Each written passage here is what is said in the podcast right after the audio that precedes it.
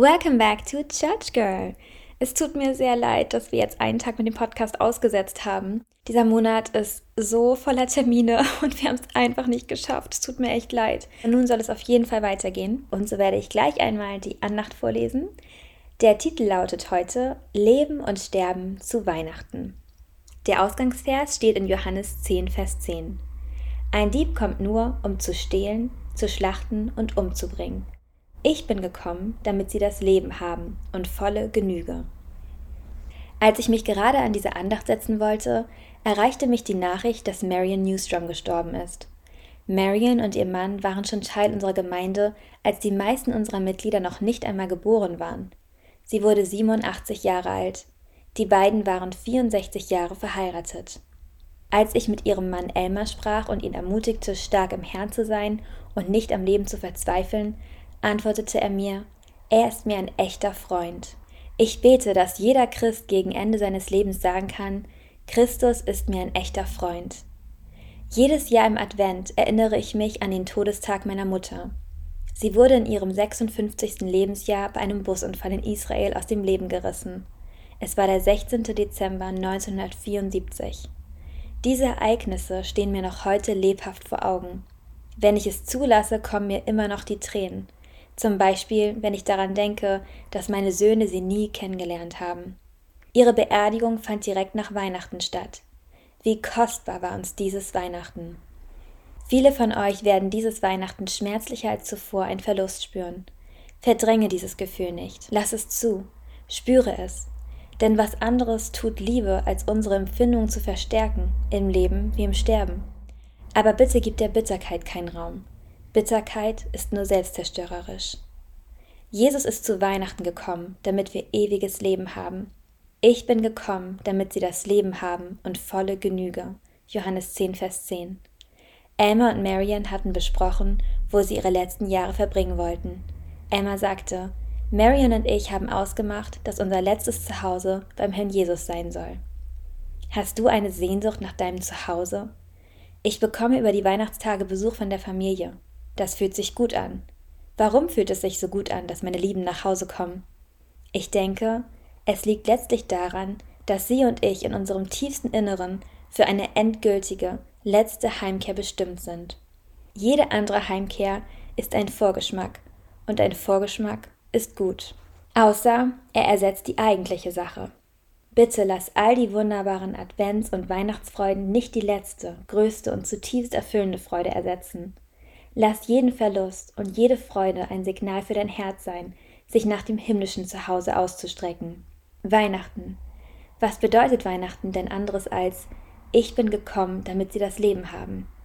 Marion Newstrom, Ruth Piper, du und ich, dass wir Leben haben, jetzt und in Ewigkeit. Mach dein Jetzt an diesem Weihnachtsfest umso reicher und tiefer, indem du aus der Quelle der Ewigkeit trinkst. Sie ist so nah.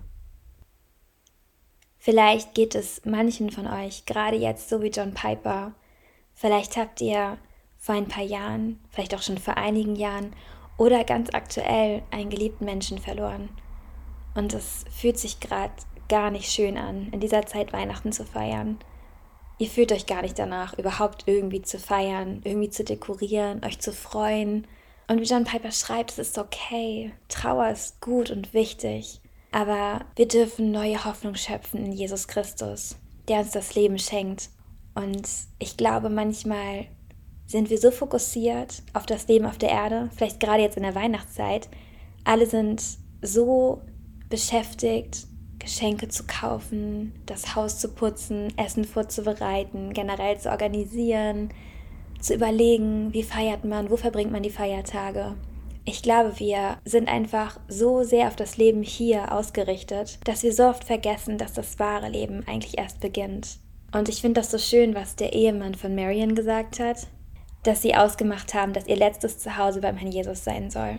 Ich glaube, das ist so wichtig, auch für uns, dass wir uns bewusst machen, unser letztes Zuhause und letztendlich sogar das richtige Zuhause ist bei Jesus Christus. Wir können uns die Welt hier noch so schön machen. Wir können unser Haus, unsere Wohnung noch so schön einrichten, es noch so kuschelig machen, gerade jetzt in der kalten Jahreszeit. Wir können uns Lichterketten anmachen. Aber es wird niemals so sein, wie es in unserem wahren Zuhause ist bei Jesus.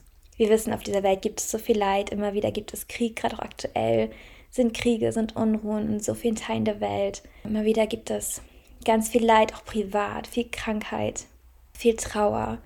Aber all das wird es nicht mehr geben, wenn wir bei Jesus sind. Und das darf heute, das darf jetzt schon unsere Hoffnung sein. Und ich wünsche mir so sehr, dass ja, du gerade jetzt diese Hoffnung neu spüren kannst. Jesus Christus ist gekommen, um dir ewiges Leben zu schenken. Und das bedeutet, dass das Leben auf dieser Erde nicht alles ist, sondern dass es eigentlich nur der kleine Anfang ist von dem perfekten, wunderschönen, das noch kommt. Wenn wir an Jesus Christus glauben, dann erwartet uns eine Ewigkeit bei ihm, die so unbeschreiblich schön ist, ja, so dass wir uns das noch gar nicht vorstellen können. Und ich glaube, das ist so wichtig, gerade auch in unserem hektischen Alltag, uns immer wieder bewusst zu machen, das Leben hier ist eigentlich nur eine Durchreise. Wir sind unterwegs und das Ziel liegt vor uns. Und eines Tages werden wir es erreichen. Jesus wird dafür sorgen, dass wir eines Tages bei ihm ankommen. Und das wird einfach der wunderschönste Tag, wenn wir einmal vor seinem Thron knien und ihn wirklich sehen können, ihn umarmen können und einmal das sehen können, was wir geglaubt haben. Und mit dieser Hoffnung lasst uns heute in den Tag gehen und Jesus all das bringen, was uns bewegt, all unsere Trauer, all unsere Schmerzen. Bei ihm finden wir wirklich Hoffnung und Frieden. Ich bete. Jesus, ich möchte dir ganz besonders diejenigen bringen, die gerade zuhören, die jetzt in diesem Augenblick leiden, die trauern, die einen geliebten Menschen verloren haben. Jesus, du kennst die Situation, du kennst ihren Schmerz, du siehst ihre Tränen. Aber Herr, wir wissen, dass in dir Hoffnung ist und in dir ist das Leben. Du bist gekommen, um uns ewiges Leben zu schenken. Und ich bitte dich, verwandle du diese Trauer gerade jetzt in neue Hoffnung. Hoffnung, die sie bei dir finden. Hilf ihnen, dass sie gerade in dieser Adventszeit nicht bitter werden, dass sie nicht verzweifeln, sondern dass sie gerade jetzt sich erinnern, das wahre Zuhause, das wahre Leben beginnt in Zukunft, in der Ewigkeit bei dir. Und das Leben hier ist eigentlich nur ein Hauch. Ich bitte dich, Herr, schenk du ihnen neue Kraft, Frieden in dir, Freude, die übernatürlich ist, Herr, weil sie von dir kommt. Bitte, Herr, überflute du sie mit deiner Gnade und tröste sie, Herr. Ich danke dir, dass wir dir alles bringen dürfen. Amen.